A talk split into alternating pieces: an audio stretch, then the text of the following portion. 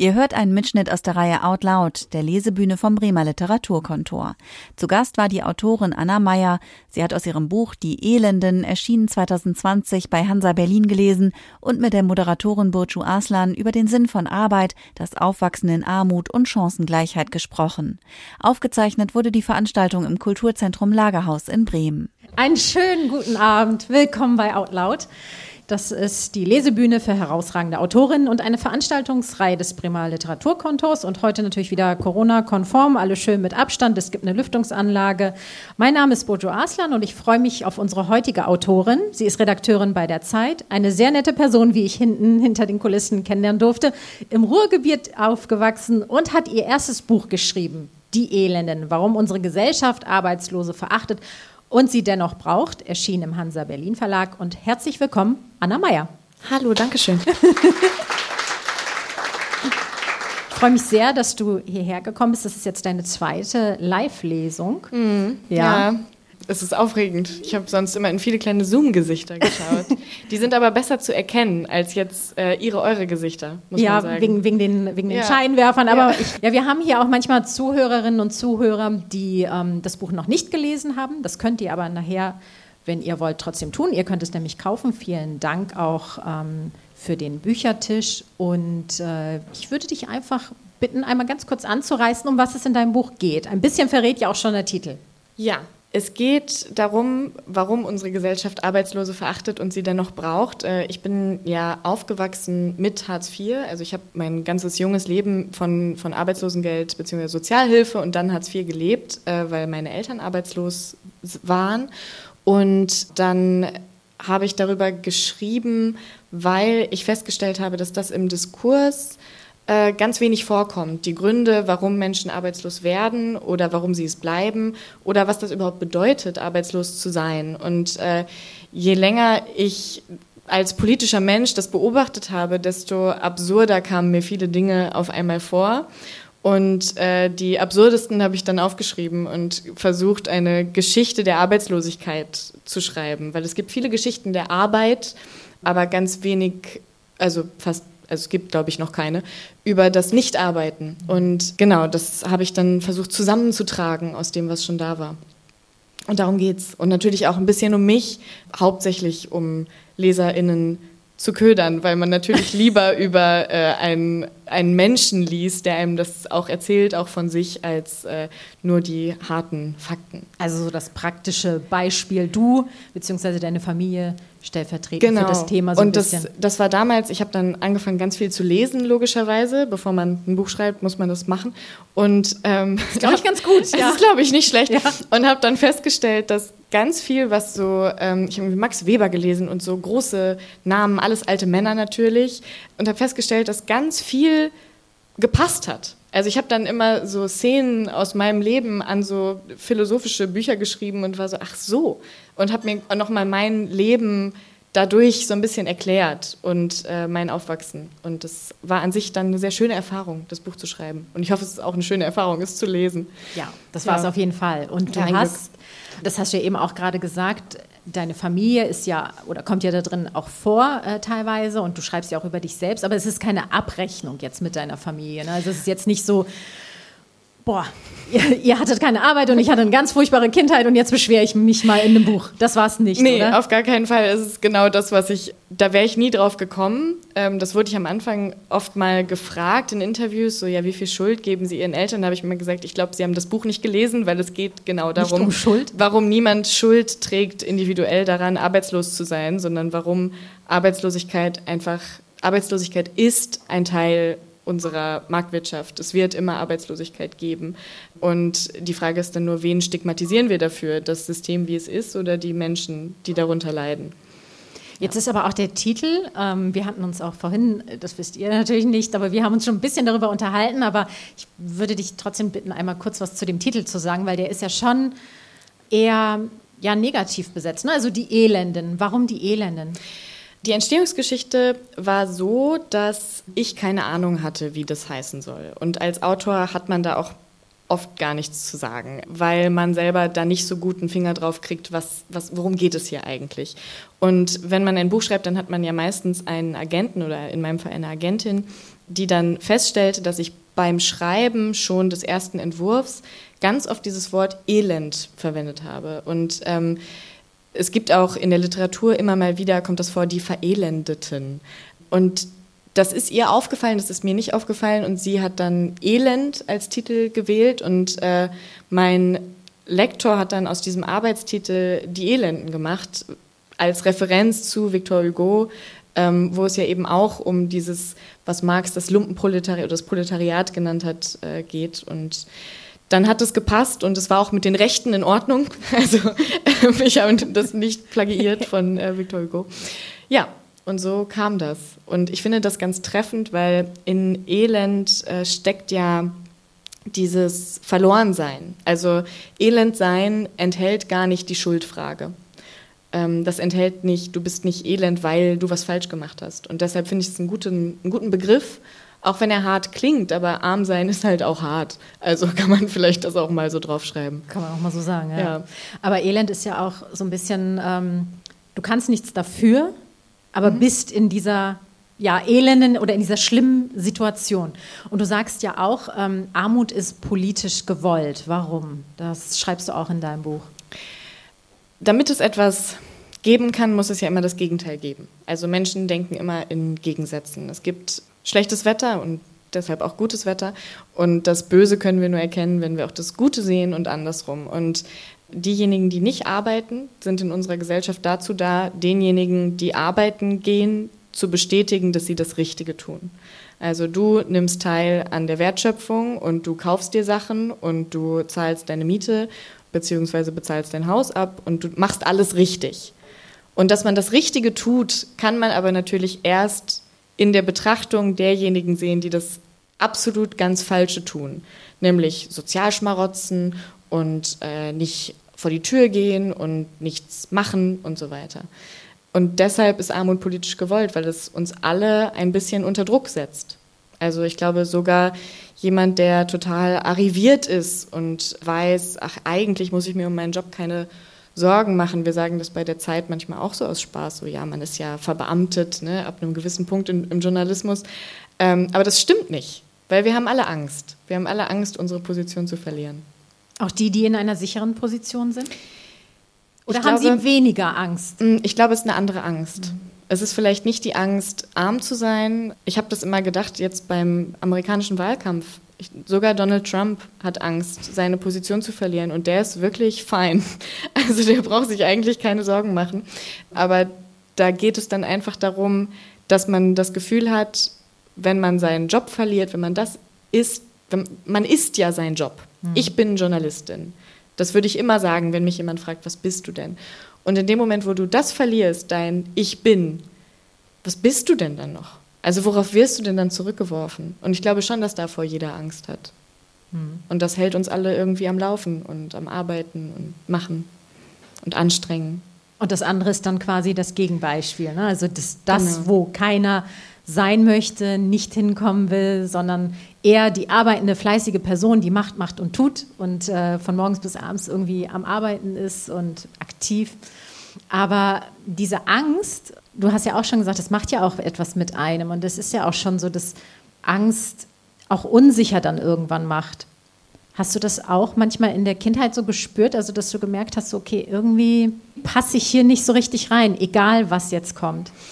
Ja, also ich glaube, das kennt jeder, der arm oder nicht unbedingt reich aufwächst. Jeder, wo die Eltern aufs Geld gucken müssen, weiß, wie das ist, sich in Situationen zu befinden, wo man denkt, ah, meine Realität ist aber eine ganz andere. Mhm. Also so kenne ich das nicht, das verstehe ich nicht. In dem Buch habe ich das Beispiel Taxifahren genommen, ähm, was für mich immer eine völlig absurde Tätigkeit war. Also Taxifahren. Wir hatten kein Auto, wir sind immer überall mit dem Bus und mit der Bahn hingefahren oder gelaufen. Und ich glaube, ich habe einmal in meinem Leben in einem Taxi gesessen, als ich sehr, sehr krank war als kleines Kind und meine Mutter gesagt hat, okay, wir müssen zum ging. Arzt. Genau, es ging nicht anders. Und das war für mich Taxifahren, eine absolute Notlagenfrage. Und dann war ich in Berlin beziehungsweise in München und habe studiert und habe Leute kennengelernt, die mit Geld aufgewachsen sind. Und die sind alle dann Taxi gefahren. Und ich dachte, ach so, wir machen das jetzt einfach. Wir, wir zahlen jetzt einfach jeder fünf Euro. Und ich wäre immer lieber eine halbe Stunde gelaufen. Und, Aber ähm, diese Natürlichkeit ja. ist eine andere. Ne? Also es dieses gibt, ja, für mich gibt es damit Luxus, immer noch keine ja. Natürlichkeit. Also wenn ich äh, in einem Taxi sitze oder mir was Teures kaufe, dann schaue ich mich eigentlich immer von außen an und, und gucke, ach, das machst du jetzt gerade. Ah, interessant. Aber findest du es nicht schon teuer? Findest du es nicht auch so? Und, das ist ja dieses ja. schlechte Gewissen, was dann eigentlich auf der Schulter sitzt, oder? Dass dir dann immer einredet, na, eigentlich ist das jetzt zu viel Geld und eigentlich solltest du nicht und ja, doch, eine halbe Stunde schlechtes, laufen. Ja, schlechtes Gewissen oder so eine Fremdheit gegenüber sich selbst, die ich als Kind eher gegenüber der Welt hatte. Also als Kind, als ich arm war, ähm, hatte ich das Gefühl, dass ich nicht verstehe, wie Menschen handeln, die Geld haben und dass das so eine andere Sphäre ist, dass, das, dass die Dinge tun, die ich, zu denen ich keinen Zugang habe. Und heute gucke ich genauso auf mich. Also, dass ich manchmal denke, dass ich mich total verrückt verhalte. Und ich glaube, ich weiß nicht, ob das nochmal weggeht. Müssen wir schauen. Vielleicht legt man das irgendwann ab, aber das ist, glaube ich, etwas, was man sehr, sehr lange mitnimmt, weil man mhm. das halt sehr lange auch in sich hatte. Und dieses Beispiel, das hat mir halt so gut gefallen, weil ich das sehr gut nachvollziehen konnte. In Deutschland bin ich, glaube ich, ja, zweimal oder so erst mit dem Taxi gefahren und das war genau so dieser Blick, den du beschreibst, so, ja, ist das jetzt okay, musste das sein, kannst nicht laufen, kannst nicht die Bahn nehmen, so, aber es ist eigentlich ja ein viel tiefer liegender Grund. Es ist ja dieses, es steht mir vielleicht nicht zu, es ist nicht in Ordnung, es ist vielleicht auch das schlechte Gewissen, es ist vielleicht auch tatsächlich der Gedanke an das Geld, es ist zu viel Geld, muss ich das ausgeben? Und du beschreibst in deinem Buch ja auch eine Szene, wo es um Äpfel kaufen geht im Supermarkt, mhm. wo du auch wirklich konfrontiert wirst mit beiden Welten. Ja, ich kann mir die Äpfel leisten, Nehme ich sie oder nehme ich doch die für. Und trotzdem rechnet man es immer durch. Genau. Ne? Also diese, dieser permanente Aushandlungsprozess, der dann in so ganz banalen Dingen stattfindet. Ähm, und natürlich gibt es auch die großen Fragen. Natürlich sitze ich manchmal auch in Konferenzen oder schaue mir Sachen im Fernsehen an und denke, mein Gott, es gibt doch eine Perspektive, die einfach nicht dabei ist, nämlich die der Leute, da unten. Ja? Und das ist das eine. Aber dann in mir sind es ganz banale Sachen. Also da ist es, welches Regal soll ich kaufen? Oder was finde ich eigentlich schön? Was ist, was ist schön? Was will ich eigentlich? Weil man als Kind ja, wenn man arm aufwächst, nie lernt, irgendwas zu wollen. Sondern du lernst immer nur, was am billigsten ist und wo du es am und günstigsten. Verzichten, oder? Und verzichten, ja, natürlich. Und was war das für ein Gefühl? Also, wenn du jetzt von deiner Kindheit erzählst, wo du ganz viel zum Beispiel nicht hattest oder nicht haben konntest und es dir aber jetzt zum Beispiel leisten kannst, ist es so ein freies Konsumieren, egal von was, also auch Kultur, auch Ne, auch das hier kostet Geld und auch Kultur kostet Geld. Genauso wie auch sich eine neue Tasche, eine neue Uhr oder sonst irgendwas kaufen. War das ein anderes Gefühl? Also kannst du das so frei konsumieren? Ich würde sagen, es ist ein permanenter Aushandlungsprozess. Ne? Wie sehr nimmt man am Kapitalismus teil und wie sehr kritisiert man ihn? Was, finde ich, sollte sich jeder leisten können und was leiste ich mir? Und ich beschreibe in dem Buch ja eine Szene, wo ich in der siebten Klasse oder so war und meine Geschichtspolitik Mischfach Nordrhein-Westfalen lässt grüßen, Lehrerin hat gefragt, hat gesagt, wir sollten eine Liste machen, Dinge, die wir wollen und Dinge, die wir brauchen. Und ich hatte Schuhe gebraucht. Also ich brauchte die wirklich, weil ich hatte keine. Ähm, und ich hatte irgendwie alte von meiner Mutter an, das war alles ganz blöd. Und dann habe ich Schuhe auf diese Brauchenliste geschrieben. Und sie hat mich drangenommen, ich habe das gesagt und sie hat wirklich laut gelacht und meinte, haha, Mädchen, Schuhe braucht man nicht, Schuhe will man. Und ne, er hat mir das quasi für erklärt. Sie war es tatsächlich genau, so, aber nicht für dich. Du hast doch bestimmt 20 Paar Schuhe. Und ich war so, ach so. Also, ne, das ist dann ja auch ein Erkenntnisprozess als Kind, dass du merkst, meine Realität ist nicht ihre und Schuhe braucht man nicht, Schuhe will man. Und wenn ich mir heute Schuhe kaufe, dann frage ich mich natürlich, also dann will ich die immer. Ne? Und ich brauche sie nicht wirklich. Aber es ist, ich glaube, es kommt immer dann auf die Situation an. Es ist schwer, schwer da eine Regel aufzustellen. Aber das kann ich toppen, weißt du was? Hast du schon mal Handball in schwarzen Leder-Aldi-Schuhen gespielt als Kind? Boah. Ja, war auch kein schöner Anblick. Nee. Und da ist ja auch manchmal dann so ein bisschen auch Scham mit drin, weil ja, du klar. das nicht hast. Und das ist ja bei Kindern, bei Jugendlichen ganz häufig so, dieses Vergleichen. Hast du diesen teuren Ranzen, hast du den Füller, hast du den nicht? Ähm, kannst du auf irgendein Festival mitgehen oder kannst du dir das Ticket nicht leisten? Bei dir war es zum Beispiel ein Sprachkurs, meine ich, der wirklich auch über die Zukunft entschieden hätte. Ja, das war nochmal eine besondere Situation. Ich wollte einen besonderen Englischtest machen, mit dem es dann möglich gewesen wäre, in England zu studieren nach dem Abi. Und dann haben wir damals, das äh, hat meine Lehrerin damals für mich, für diese 160 Euro, so ein Paket von Ursula von der Leyen beantragt, äh, die das damals auf den Weg gebracht hat. So ein Bildungsförderprogramm, wo man eben Nachhilfe beantragen konnte und so. Und dieses Förderprogramm war aber nicht für, wenn man mehr machen wollte, sondern du musstest zweimal eine 5 in einem Fach gehabt haben, um extra Geld bewilligt zu bekommen für deine Bildung. Also erstmal richtig schlecht genau, sein, damit du ein bisschen dir, weiter hoch es kannst. Es musste dir richtig elend gehen, ja. ne, damit du so ein bisschen, so ein bisschen innerhalb der Gesellschaft gehalten wirst, mit so ein bisschen mehr Geld. Aber diese 160 Euro waren ein wahnsinniges Problem und ja, am Ende haben dann meine Lehrer zusammengelegt, was mir natürlich auch super peinlich war, auch wenn es super nett von ihnen war. Ja, das ist auch immer so ein, so ein schmaler Grad. Hilfst du, also jetzt zum mhm. Beispiel in, in dem Fall deine LehrerInnen, oder hilfst du nicht? Und, und, oder wie geht man das zumindest an, damit es der Person nicht unangenehm ist? Aber für dich war es ja halt etwas, was, was ja auch viel dann entschieden hat und auch so wichtig war. Am Ende habe ich nicht in England studiert, aber es war ähm, natürlich trotzdem es wäre natürlich trotzdem verrückt gewesen, mhm. ähm, einer 18-Jährigen, ich versuche ja immer die Dinge viel von außen zu betrachten, weil man sie dann oft unemotionaler besser versteht. Es wäre völlig absurd gewesen, einer 18-Jährigen diese relativ geringe Summe nicht zur Verfügung zu stellen für etwas, was sie leisten will. Und gleichzeitig ist es aber, finde ich, eben nicht die Aufgabe von Privatpersonen. So, und das ist ja auch bei jeder Frage von Helfen immer die Sache. Also ich kritisiere zum Beispiel ganz oft die Tafeln. Die Tafeln machen super Arbeit. Ich bin jedem dankbar, der bei der Tafel hilft. Und ich finde gut, dass da Menschen Essen bekommen sollen, aber es ist äh, bekommen. Aber es wäre Aufgabe des Staates, dass jeder genug Geld hat, um seine Familie mit Essen zu versorgen und dass es die Tafeln nicht geben Müsste. muss. Ja, also eigentlich sollte das Ziel der Tafeln immer ihre eigene Abschaffung sein. Und so, also in diese Konflikte, in diese Dilemmata kommst du einfach bei jeder Art von Hilfe wahrscheinlich. Also nicht dieses ja, ernähren oder helfen, sondern äh, den Menschen quasi so helfen, dass sie sich am Ende selbst helfen können.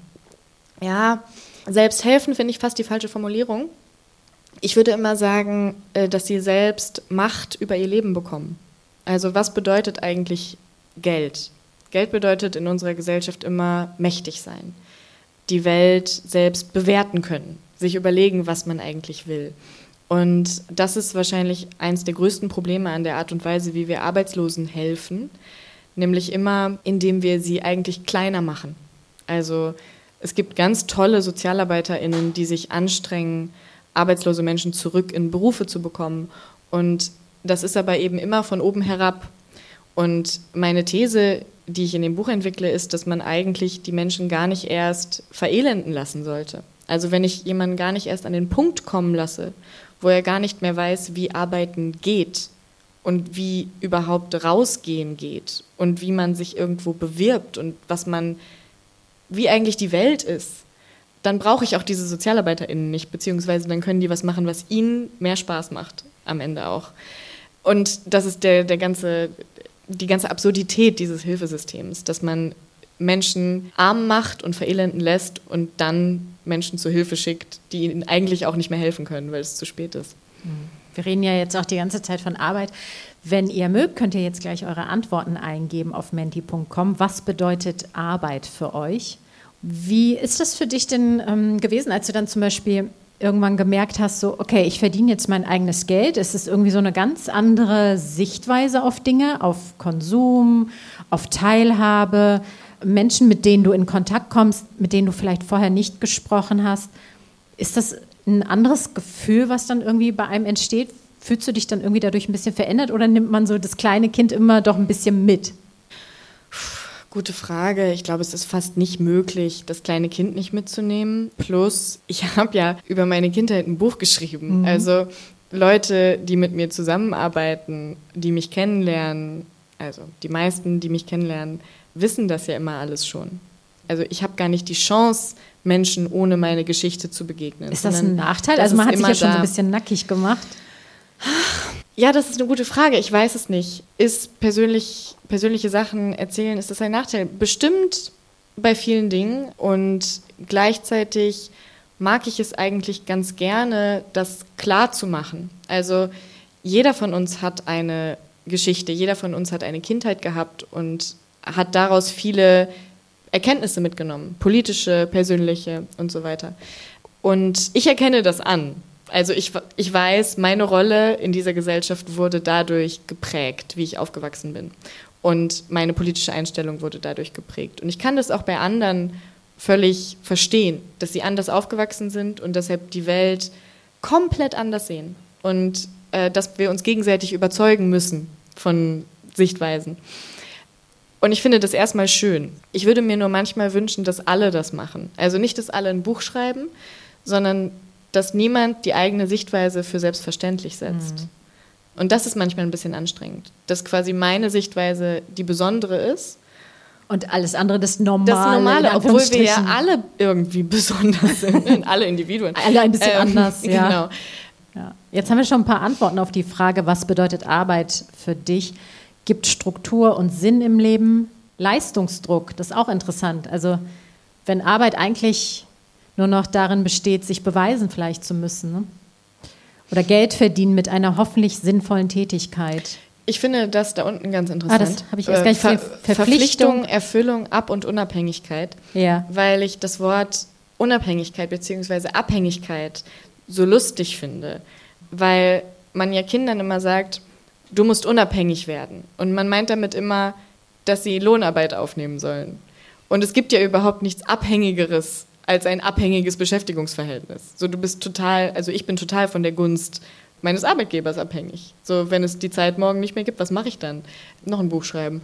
Und also, ist ohne. es gibt überhaupt keine Unabhängigkeit. Mhm. Unabhängigkeit ist was, was sich reiche Leute als ein Ideal einreden, um zu verschleiern, dass viele Menschen von ihnen abhängig sind. Und deshalb finde ich das, also, dass man bei Arbeit eben immer auf, auf diese Hängigkeit ähm, kommt, ganz interessant. Hier steht auch noch Tätigkeit, für die man Geld bekommt, außer bei unbezahlter Care-Arbeit. Ja, das ist auch noch so eine Geschichte. Identität, etwas tun, das Dinge besser macht, Geld verdienen. Das bedeutet Arbeit für dich. Aufgabe, Sinn und Wert in der Gesellschaft. Mhm. Ja, dass wir uns so ein bisschen, äh, darüber schreibst du ja auch, darüber definieren. Und das hast du ja eben auch gesagt, mit dem, was wir tun. Fragt dich jemand, was machst du so? sagst du nicht, ich backe einen guten Kuchen oder ähm, kann besonders gut Schuhe polieren, sondern du sagst, ich mache Job XY. Ja, es gibt ein Kapitel von dem Buch, das die wenigsten, glaube ich, lesen. Warum? Ich dachte, man liest Bücher mal ganz. Also, es gibt quasi die, die Historie, die philosophische Historie der Arbeitslosigkeit. Und da finde ich eine Sache wahnsinnig interessant, die ich äh, von Foucault geklaut habe, der eben darstellt, also das Buch heißt Wahnsinn und Gesellschaft und da geht es darum, dass es immer ein Prozent der Gesellschaft gab, das quasi ausgesondert wurde. Und das waren erst die Leprakranken und dann die Geschlechtskranken und dann die Wahnsinnigen. Und die Wahnsinnigen waren eben immer auch die Arbeitslosen.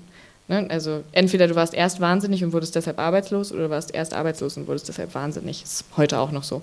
Und das war eben der Wahnsinn, der Unsinn hatte keinen Platz mehr in der Gesellschaft. Und dadurch wurde der Sinn Ne? Also dadurch, dass es hier den Unsinn gab, draußen vor den Stadttoren, in irgendwelchen Häusern, die man errichtet hat, um die dahin abzuschieben, konnte man sich in der Stadt, in den Städten oder in den Orten vormachen, dass dort alle etwas Sinnvolles tun.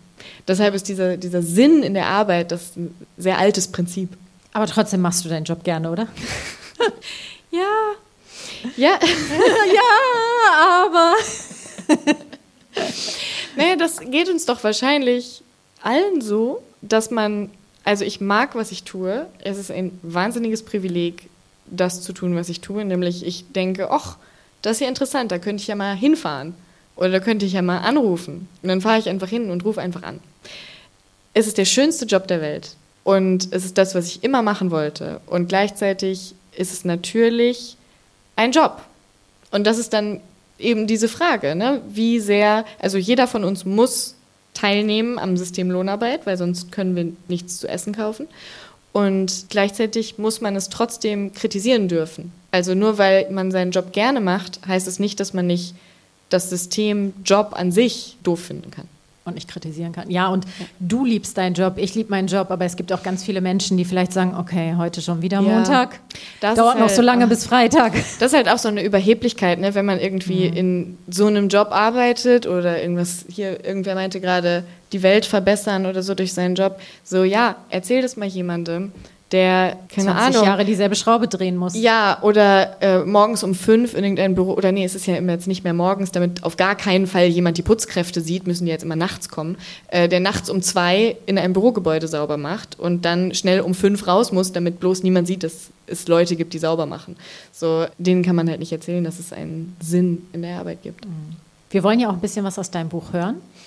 Es ist immer, wenn man auf so einer Bühne sitzt, ist es so lustig, weil man vergisst dann, wie man basic Dinge tut. Ne? Ich denke die ganze Zeit, wie trinkt man? So. Auf jeden Fall am Mikro vorbei. Ja, also wie hält man eigentlich Gläser? Oder, oder auch wie liest man? Wie liest man eigentlich natürlicherweise? Genau, ich würde tatsächlich über, auch über das äh, persönliche Schreiben geht es ein bisschen drum und darum, warum Sie alle hier sind. Deutsche Leser scheinen in den letzten Jahren ganz versessen auf Milieubetrachtungsbücher zu sein. Es begann mit dem Soziologen Didier Eribon, dessen Essay Rückkehr nach Rhin in Frankreich bereits 2009 erschien, in Deutschland erst 2016. Eribon schreibt über seine Kindheit und über seine Eltern, zwei französische Arbeiter ohne akademische Bildung, über den Vater, der die Homosexualität seines Sohnes nie akzeptieren konnte, und über die Geschwister, zu denen er kaum noch Kontakt hat, weil sie sich nichts zu sagen haben. Er selbst nimmt in dieser Geschichte eher die Rolle eines Forschers ein, der erklären möchte, wieso seine Eltern früher einmal Kommunisten waren und heute den Front National wählen. Nachdem er es lange vermieden hatte, mit ihnen mehr Kontakt zu haben als unbedingt nötig, besucht Eribon nach dem Tod seines Vaters die Mutter, um sich, wie er schreibt, auszusöhnen, mit einem ganzen Teil meines Selbst, den ich verworfen, versagt, verneint hatte. In ihm löst es Unbehagen aus, dass er zwei verschiedenen Welten angehört, der Welt seiner Kindheit und der bürgerlich-akademischen Welt in Paris. Über seinen Vater schreibt er, ich mochte ihn nicht. Ich hatte ihn nie gemocht. Immer wieder bezieht sich Eribon in Rückkehr nach Rhin auf die Schriftstellerin Annie Ernaux. Sie schrieb bereits 1983 in La Place die Geschichte ihres Vaters auf. Das Buch erschien als Das bessere Leben auf Deutsch, blieb aber unbeachtet. Erst 2019 wurde es neu übersetzt und unter dem Titel Der Platz breit rezipiert, genau wie eine Frau, indem sie ihre Trauer nach dem Tod ihrer Mutter verarbeitete. Bei beiden Erzählungen merkt man, wie sie versucht, sich ihre Eltern selbst noch einmal herzuleiten, sie quasi rückwirkend zu verstehen, nachdem sie in ihrer Jugend damit zu tun hatte, sich von ihnen abzugrenzen. Die Jugend meiner Mutter, schreibt Ernaud, bestand darin, der Bestimmung ihres eigenen Schicksals durch Alkoholismus und all die anderen Dinge, die einem Mädchen aus der Fabrik passieren, das schlechte Angewohnheiten hat. Äh, der Bestimmung ihres eigenen Schicksals zu entfliehen. Es ist ein liebevoller Blick, gerade im Vergleich dazu, wie sie ihre jugendliche Perspektive auf die Mutter beschreibt. Manchmal stellte ich mir vor, ihr Tod würde mir nichts bedeuten. Anfang 2020 erschien dann die autobiografische Erzählung Ein Mann seiner Klasse des deutschen Journalisten Christian Baron. Der Autor beschreibt das Buch als einen Versuch, seinem prügelnden, saufenden Vater zu verzeihen, indem er ihn als Teil seiner sozialen Klasse begreift und anerkennt, wie sehr diese Prägung sein Leben bestimmte. Dass seine finanzielle Ohnmacht und die Erfahrungen der eigenen Kindheit ihn zu einem Tyrannen machten. Und dass da niemand war, der der Familie geholfen hätte. Einerseits sind diese Bücher Versuche, den weltweiten und vor allem europäischen Rechtsruck zu verstehen. Doch indem man den, dem belesenen Bürgertum die Unterschicht und deren Weltwahrnehmung erklärt, wird suggeriert, dass Nationalismus und Rassismus vor allem aus diesen Milieus kommen. Damit verkennt man leider die Drastik und Ernsthaftigkeit des Problems. Wäre Rechtssein vor allem eine Sache der Ohnmächtigen, dann wären die Rechten insgesamt weitestgehend ohnmächtig. Doch der Rechtsruck kommt nicht aus der Unterschicht. Für die Erfolge der AfD sorgen nicht die Stimmen der Elenden. Allein statistisch ist das unmöglich. Vielleicht liegt der Trend zu diesen Milieubüchern auch darin begründet, dass es diesem Land bis vor kurzem so wahnsinnig gut ging. Je sicherer man selbst vor dem ökonomischen Abstieg ist, desto weiter weg erscheinen die Milieus irgendwo da unten. Und desto mehr kann man sich an den Erzählungen über unkontrollierte, ungebildete und dennoch liebevolle, Idioten ergötzen. Je weiter sich die Schere zwischen Arm und Reich öffnet, desto zotieriger werden die Armen, desto augenöffnender ihre Geschichten, weil man ja im Alltag kaum etwas mit ihnen zu tun hat. Und jetzt komme auch noch ich. Sowohl Ernaud als auch Eribon und Baron haben über ihre Eltern erst geschrieben, nachdem diese tot waren. Vielleicht haben sie den Abstand gebraucht oder die Freiheit, die man hat, wenn man niemanden mehr verletzen kann. Meine Eltern haben mich gezeugt und aufgezogen. Sie sind der Grund dafür, warum ich lebe, wie ich lebe und denke, wie ich denke. Und ich möchte nichts über sie schreiben, was nicht auch in ihrer Lebenszeit veröffentlicht werden kann. Ich möchte sowieso gar nicht so viel über sie schreiben, weil ihre gesellschaftlichen Rollen mit ihnen als Individuen sehr wenig zu tun haben. Teilweise grenzt es an Sozialpornografie, was die Kinder der Armen über ihre Eltern schreiben. Da kommen raue Hände vor und Tattoos und Sprachfehler, schlechtes Fernsehprogramm, Schweiß, Tränen. Manchmal, wenn ich lese, wie Menschen versuchen, ihre eigenen Eltern zu verstehen, dann denke ich, dass auf dem Weg zwischen Kindheit und Autorschaft genuines Verständnis für das eigene Herkunftsmilieu offenbar so sehr abhanden kommen kann, dass nur der einigermaßen liebevolle Blick eines Bildungsbürgers auf die da unten bleibt. Das ergibt Sinn. Wenn man von einer Welt in eine andere wechselt, wenn man aufsteigt, dann neigt man dazu, die Welt zu negieren, aus der man kommt, um ein Teil der neuen Welt zu werden. Der Welt der Soziologiestudentinnen und Redakteure mit Deutungshoheit, der Welt der Macht, der Welt der Normalität. Man überlebt in ihr am besten, wenn man sich von dem distanziert, was einmal war. Es ist ein Schutzmechanismus. Man schützt sich vor der Wut, die man früher einmal hatte und die wieder aufkommen könnte. Vor dem Neid auf die Sorglosigkeit, vom Beleidigtsein, vor der Traurigkeit. Ohne Schutz lässt es sich kaum aushalten, aber wenn man sich schützt, geht auch etwas verloren. Der besondere Sinn für Gerechtigkeit, der Blick von unten. Die Momente, in denen ich mich der Welt meiner Einkommensklasse anpasse, bemerke ich immer erst ein paar Minuten zu spät. Oder ich erlaube mir erst ein paar Minuten zu spät, sie zu bemerken, damit es sich nicht so seltsam anfühlt. Mit jemandem zu reden und gleichzeitig darüber nachzudenken, wie verrückt es ist, dass man jetzt so redet. Mit einem Freund, ebenfalls Journalist, saß ich nach Feierabend im Loungebereich einer Berliner Boulderhalle, die einen bescheuerten Wortspielnamen trägt. Ich nahm einen Schluck von meinem grünen Smoothie und nickte interessiert, als er sagte, dass man eigentlich gerade jetzt Immobilien kaufen sollte. Dann sprachen wir darüber, ob Aktien oder Immobilien sinnvoller sind, um aus dem Geld, das wir haben, mehr Geld zu machen. Er sagte, das erinnere ich noch ganz genau, ich kaufe mir ja nichts. Ich weiß gar nicht, wohin mit dem ganzen Geld. Ich sagte, lass uns mal gleich nach Hause fahren, ich muss morgen arbeiten. Wir lachten darüber, wie sehr wir unsere eigenen Klischees sind, Berufseinsteiger in Boulderhallen, die über Immobilien reden. Haha. Dann stiegen wir auf unsere Rennräder und fuhren in unsere jeweiligen Berliner Altbauwohnungen. Der Unterschied zwischen mir und meinem Freund ist, dass seine Eltern ein großes Haus besitzen. Dass er zu Weihnachten von ihnen immer noch Geld geschenkt bekommt. Dass für ihn Immobilien und Investitionen und sonstige Geldvermehrungsaktionen zur Normalität gehören, während ich mich immer fühle, als würde ich diese Gespräche schauspielern. So wie ich als Kind geschauspielert habe, dass ich mir Sachen leisten kann, die alle hatten, dass ich irgendwelche Filme schon im Kino gesehen habe, die alle gesehen hatten. Wie haben deine Eltern eigentlich reagiert, als du das Buch geschrieben hast? Eigentlich rede ich gar nicht in Interviewsituationen irgendwas über meine Eltern, was nicht in dem Buch steht. Hm. Aber ähm, weil es so schön war, äh, sage ich dir, was meine Mutter gesagt hat, äh, nämlich ich hätte es nicht besser schreiben können. Echt?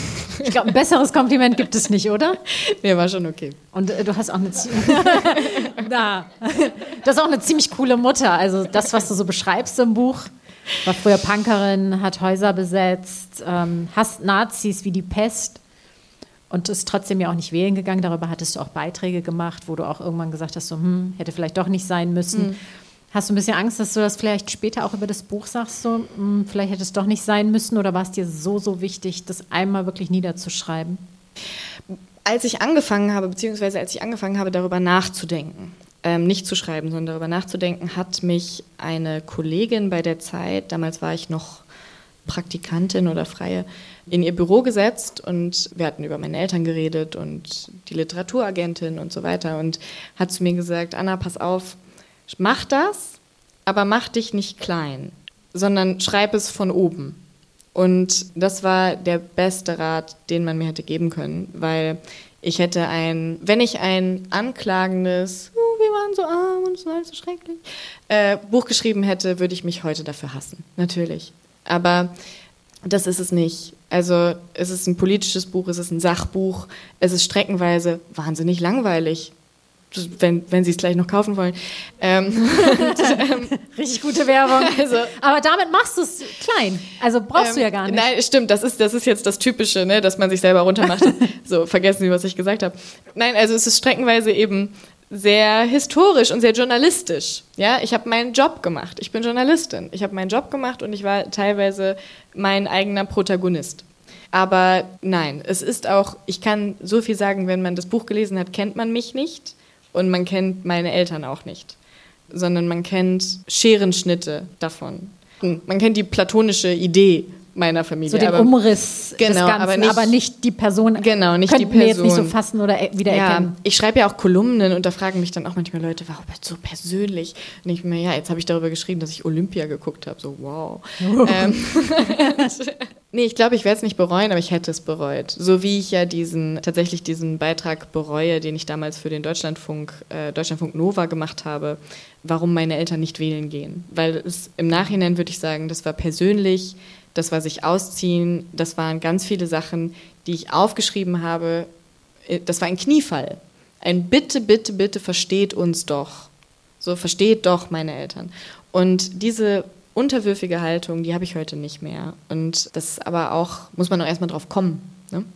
Du hast aber Wut, oder? Also das, das merkt man immer so ein bisschen, manchmal auch so ein bisschen zwischen den Zeilen in dem Buch. Hast du das immer noch? Also Wut auf das, was gewesen ist, also auf diese Situation, in die du als Kind und auch deine Eltern auch gebracht wurden. Wut darauf noch? Ich habe wahnsinnige Wut auf die Verhältnisse und darauf, dass wir Menschen in Armut leben lassen, obwohl es eigentlich unwirtschaftlich und dumm ist. Also es ist wirklich unlogisch und bringt auch niemandem wirklich Geld und hat auch, also man sagt ja immer, die Agenda 2010 hat Deutschland geheilt und ist für den wirtschaftlichen Aufschwung verantwortlich, aber keiner kann das wirklich beweisen. Und auf diese Erzählung habe ich eine wahnsinnige Wut und darauf, dass man das so hingenommen hat. Und gleichzeitig habe ich angefangen, das Buch zu schreiben mit auch großer Wut auf die Individuen, also auf die individuellen PolitikerInnen, die damals diese Gesetze gemacht haben, beziehungsweise die aktuell dann im Bundestag saßen. Und die ist nicht bei allen, aber zumindest teilweise äh, gegangen durch diese Betrachtung von außen. Also eben dadurch, dass ich weiß, oder dass ich jetzt mehr anerkennen kann, jeder Mensch hat seine Prägung. Jeder Mensch wächst mit Glaubenssätzen auf, die er für immer behält. Und ich sitze heute manchmal in, in, Büros im Bundestag und die Leute sagen, aber wie war das mit ihren Eltern? Und wenn ich das dann erkläre, dann ist das immer alles so, ach so, mm, ja, da habe ich ja jetzt noch nie so drüber nachgedacht. Und dann denke ich immer, ja, das, warum auch?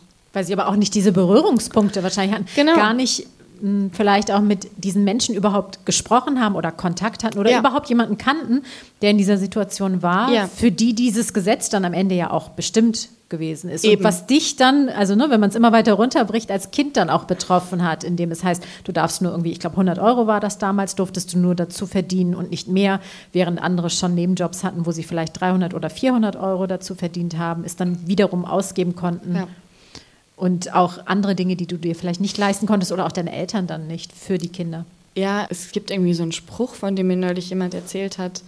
Es gibt zwei Sachen, bei denen man nie bei der Produktion zusehen sollte, nämlich Wurst und Gesetze.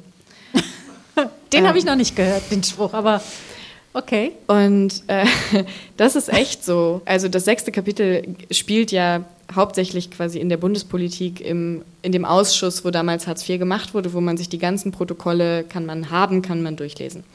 Und als ich die durchgelesen habe, dachte ich wirklich, es ist also ich war da schon am Leben und ich hatte quasi ein, es ging nicht um mich. Es ging nicht um mich in diesem Ausschuss, es ging nicht um meine Eltern in diesem Ausschuss, sondern es ging um persönliche Kränkungen zwischen den Leuten, die da saßen. Es ging um Ego-Geschichten der Leute, die da saßen. Und davon kann sich niemand freimachen. Man kann nur ein System bauen, das die menschliche Dummheit möglichst gut abfängt.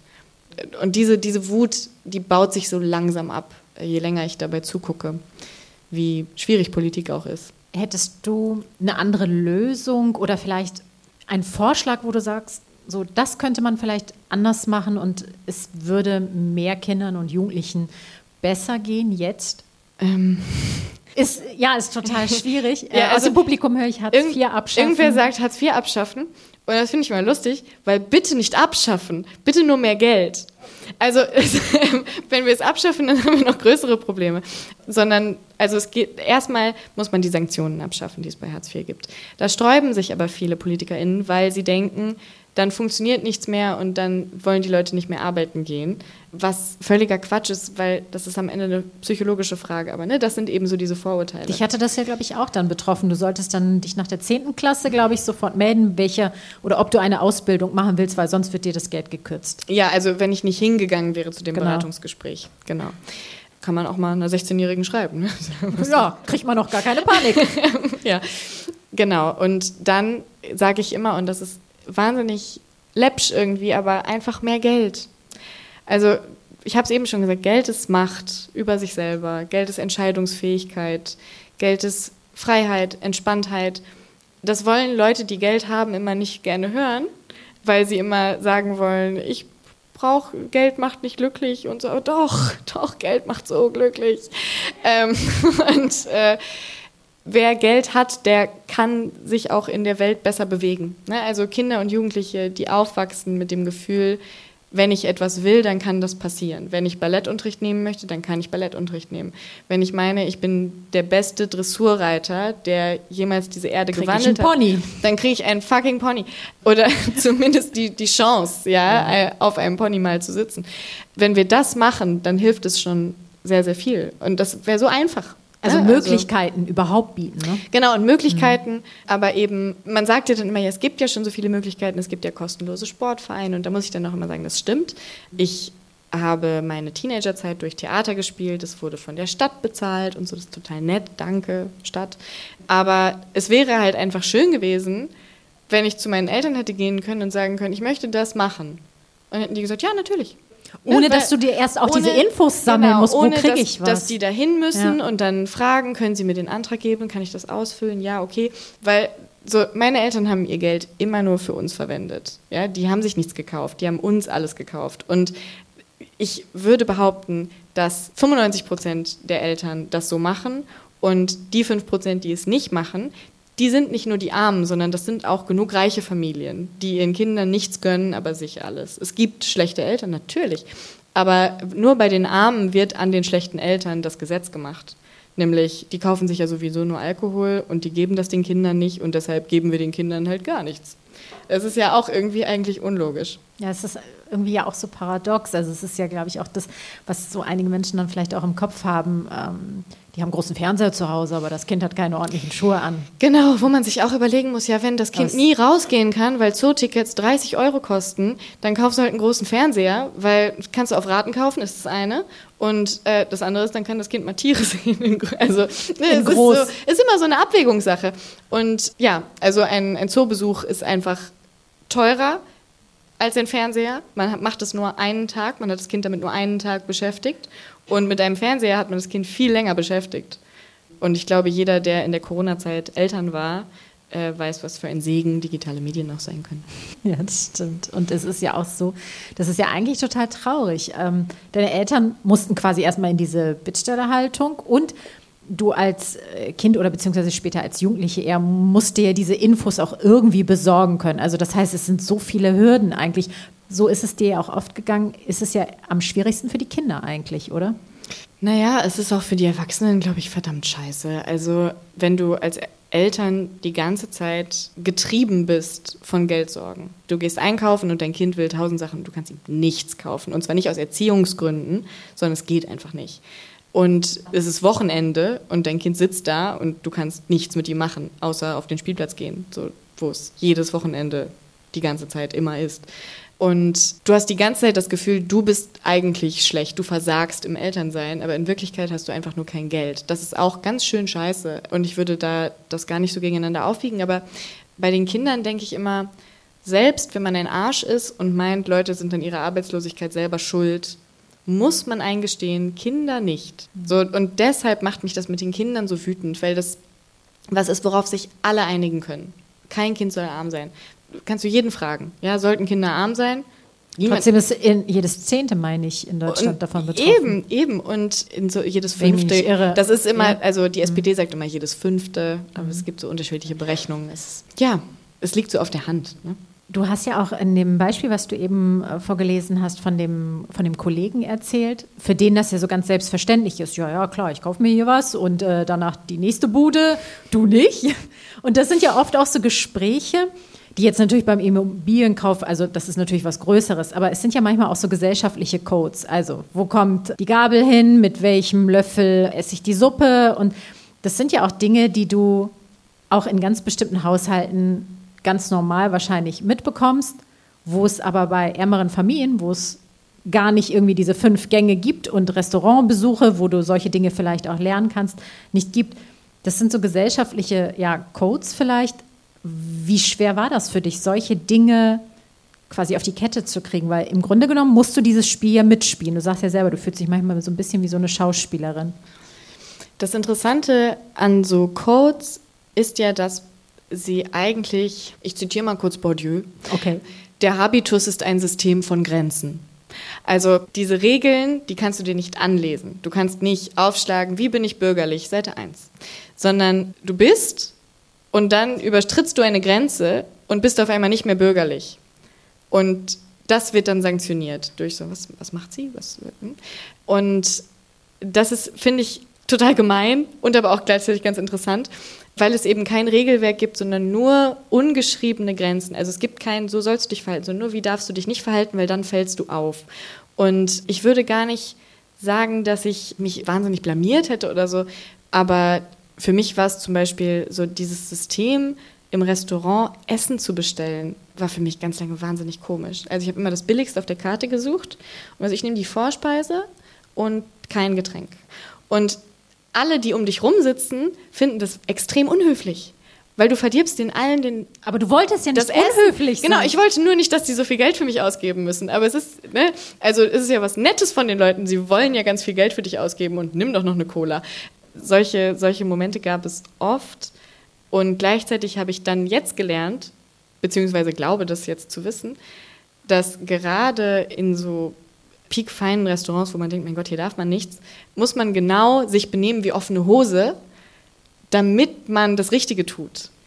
Weil nämlich, wer, wer nie Sterneküche essen geht, der macht dann immer so, ey, servierte, nee, nee, nee. Und wirklich reiche Leute setzen sich hin und machen so, ja, also die benehmen sich überhaupt nicht. Und aber wer, wer erzählt dir das? Also das heißt, du hattest eigentlich auch ein anderes Bild von diesen Menschen. Also nicht nur, dass sie ein Bild von dir hatten, sondern auch du ein anderes. Du hast gedacht, man ist immer so ganz piekfein und hast dann erstmal naja, sehen müssen, ja, also hier einen auf dicke Hose machen im Restaurant ist en vogue. Ja, ich meine, es gibt ja immer so. Ich habe neulich mit einer sehr reichen Frau telefoniert. Manchmal mache ich das aus Interesse. Wie geht's? Hallo? Und die meinte zum Beispiel, dass es, es gibt ja diesen, diesen Spruch unter reichen oder sehr reichen Leuten, über Geld spricht man nicht, Geld hat man. Und das ist eben wirklich so. Also du darfst nicht, es ist einfach kein Gesprächsthema. Und das ist zum Beispiel auch was, was mir nicht klar war. Ne? Also mhm. ich, da hätte gedacht, die reden immer über Geld. So. Aber sie zeigen es. Also, selbst wenn sie nicht darüber reden, man Wobei sieht das, es das, doch, Das oder? würde ich auch wieder sagen, stimmt nicht ganz. Weil das ist ja so, wenn du mit Geld aufwächst, dann lernst du ja auch, es so ganz subtil zu zeigen. Also nicht immer mit der Prada-Handtasche nee, genau, Reiche Leute tra tragen keine Prada-Handtaschen. So, es, ah, das ist ein interessantes. Guck, das wusste ich nicht. Es ist ein interessantes Milieu insgesamt. Ja. Könnte auch mal jemand was schreiben. Du hast vorhin gesagt, dass Geld Macht bedeutet, aber Geld bedeutet vor allem auch Sicherheit. Das wäre es für dich vor allem auch gewesen, richtig? Ich will darauf mit einer Anekdote antworten. Ähm, ich weiß noch, als ich das erste Mal auf Kosten äh, meines Arbeitgebers Zug gefahren bin und mir dieses Ticket gebucht wurde und ich mein Gehalt auf meinem Konto hatte und ich wusste, das liegt da. Und ich bin in den Zug gestiegen und ich habe gemerkt, dass plötzlich was weg ist, nämlich diese permanente Nervosität. Ist es der richtige Zug? Bin ich richtig eingestiegen? Wann muss ich aussteigen? Was, wenn ich meinen Halt verpasse? Was, wenn ich dann zurückfahren muss? Ich habe kein Geld, um das Ticket zurückzukaufen. Wie viel kostet das Ticket zurück? Was, wenn ich dann irgendwo stehe? Was, wenn es da nichts zu essen gibt, was ich mir leisten kann? Was soll ich überhaupt heute Abend essen? Es rollt ja immer weiter dann. Es ist die Gedanke. ganze Zeit da. Und mhm. Geld bedeutet, dass du einfach in den Zug steigst und denkst, ich esse, so wenn, ich, ess, wenn ich Hunger habe. Und wenn ich meinen Halt verschlafe, dann mhm. ist es blöd, weil dann verpasse ich meinen Termin. dann rufe ich an, buche mir das Ticket zurück und mache es einfach. Mhm. Und irgendwer hat ja gerade Care-Arbeit äh, erwähnt. Man unterschätzt total, wie viel emotionale Arbeit es ist, arm zu sein. Über wie viele Dinge man sich permanent Gedanken macht, über die ich mir jetzt überhaupt keine Gedanken mehr mache. Das ist, also ist eine wahnsinnige Entlastung die Sicherheit zu haben, dass man sich im Zweifel alles kaufen kann. Es gibt ja diesen Spruch, den ich auch von reichen Leuten gelernt habe, wenn man so seine Sachen zusammenpackt beim Rausgehen und dann man so sagt, ja, Portemonnaie und Handy, alles andere kannst du kaufen. Nein! also, es, also, das stimmt, ne? aber es stimmt halt auch nicht. Sind Menschen, die viel Geld haben, auch oft geiziger? Habe ich mich gerade Mir hat neulich eine reiche Frau erzählt, dass, dass es in das ihrer Familie manchmal so Szenen gibt, wo jemand sagt, er hat jetzt 20 Joghurts gekauft und damit 20 Cent gespart und so. und wirklich. Und könnte eigentlich die ganze Firma kaufen. Rich, rich. Ja, genau. Und ähm, das finde ich ganz lustig. Okay. Ja. Eine letzte Frage noch. Wie gehst du aktuell mit dieser Thematik um? Man muss Geld zahlen, um zu deinen Lesungen zu kommen und um dein Buch in irgendeiner Weise zu konsumieren. Wie verhinderst du, dass es ein über die Menschen sprechen ist, sondern ein mit den Menschen? Mein Glück ist ja, dass ich in meinem Job den ganzen Tag mit, mit Leuten reden kann und mir einfach sehr viel anhöre. Sehr viel läuft durch mich durch an diesem Thema soziale Gerechtigkeit. Äh, ich gehe viel raus, äh, mache viele Reportagen. Insofern habe ich zumindest nicht das Gefühl, dass ich mich distanziere. Aber klar, ein Buch kostet Geld. Und gleichzeitig beruhigt es mich zum Beispiel zu wissen, und das sage ich auch immer, die Zeit liegt überall in Bibliotheken aus. Es gibt das Buch billiger zu kaufen, gebraucht und so weiter. Das ist, es macht es nicht perfekt, aber klar, es ist scheiße. Es ist genauso scheiße wie Lohnarbeit scheiße ist. Und trotzdem mache ich sie. Also äh, irgendwie kommt man halt im Kapitalismus, kann man nie alles richtig machen oder aber es gar nicht aufschreiben und es gar nicht verkaufen es können, wäre auch blöd. Wäre auch ja. blöd am Ende, ne? Und man muss jetzt ja auch einmal die gesellschaftlichen Realitäten äh, anschauen. Am Ende schreibt man ein Sachbuch eben auch aus identitätspolitischen Gründen für diejenigen, die die Macht haben und die darüber entscheiden können, wie, wie es den armen Leuten demnächst geht. Also so ein bisschen als Antwort auf das, was du dir vielleicht auch als Kind damals gewünscht hast. Am Ende ist, ja. ist, ist, es ja auch eine Form von Lobbyismus, ja, also so ein Sachbuch zu schreiben. Es ist eine Möglichkeit für EntscheidungsträgerInnen neue Gedanken zu bekommen. Und nicht nur das, ich glaube, es, also ich weiß, dass es auch von Arbeitslosen gelesen wird und dass die das auch gut finden, aber ja. Aber vielleicht eine kleine Lobby für die Menschen, die bisher eigentlich keine hatten. Ist ja auch nicht so schlimm. ja. Ne? Ja. Nee, gut, dass du es geschrieben ja. hast. Vielen Dank, dass du hier gewesen bist, Anna Meyer, die Elenden. Danke für den Danke, schönen Abend, für den waren. unterhaltsamen Abend. Danke an das Publikum. Vielen, vielen Dank und allen einen schönen Abend noch.